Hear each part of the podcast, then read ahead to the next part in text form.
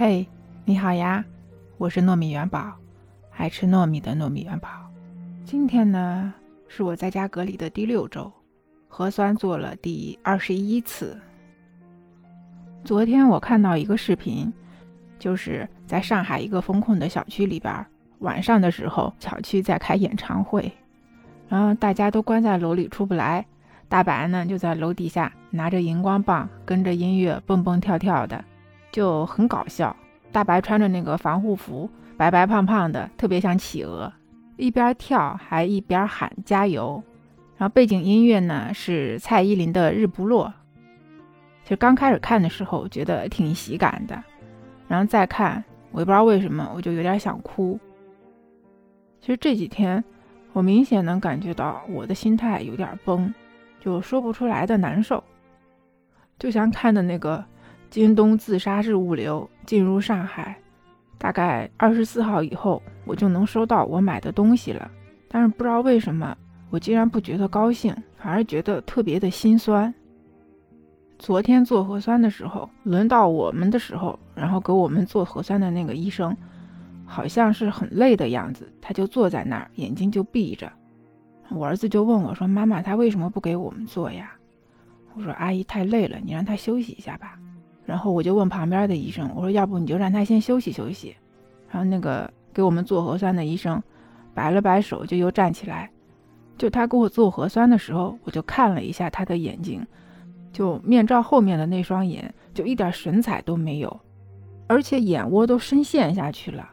真的，他给我的感觉就是他站着都能睡着。这一个多月来，生活在上海的两千五百多万人，哪怕说我不理解。但是你让我隔离，我就隔离；你让我居家，我就居家。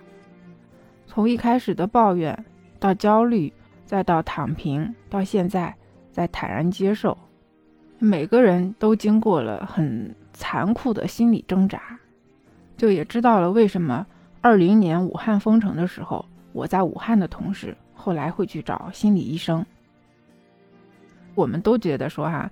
被确诊了，送到方舱医院，其实是很惨的事情。但是事实好像并不是那么回事儿。据说在方舱医院的人，他们每天会跳广场舞，还有大爷教小姑娘跳交谊舞，每天都会发饮料、水果呀，还有零食什么的。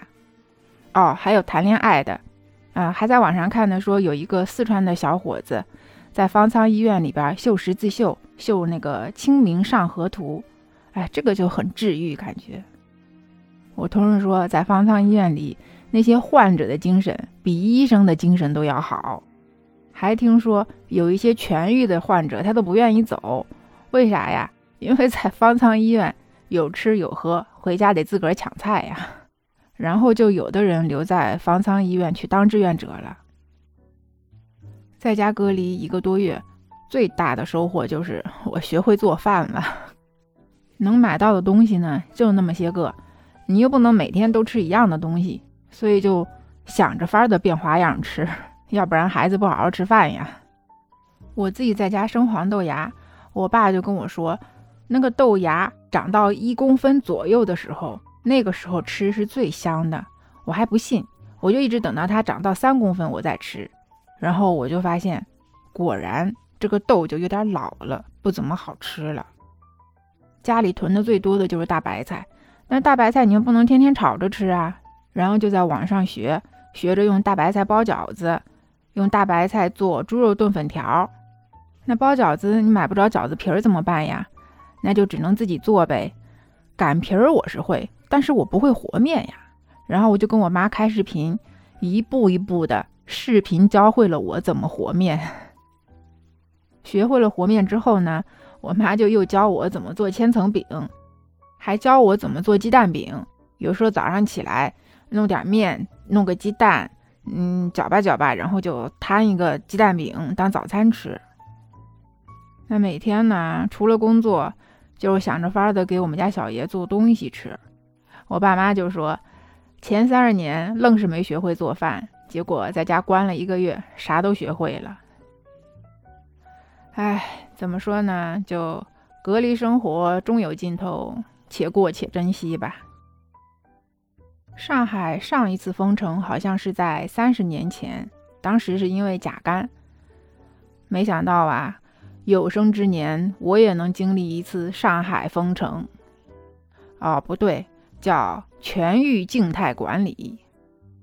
上海呢是个洋气的城市，毕竟油墩子嘛，它有个别名叫萝卜丝天妇罗。好啦，那今天就聊到这里啦，欢迎你订阅我的专辑，给我留言。有什么想说的，你就告诉我吧。这里是糯米饭儿，拜拜。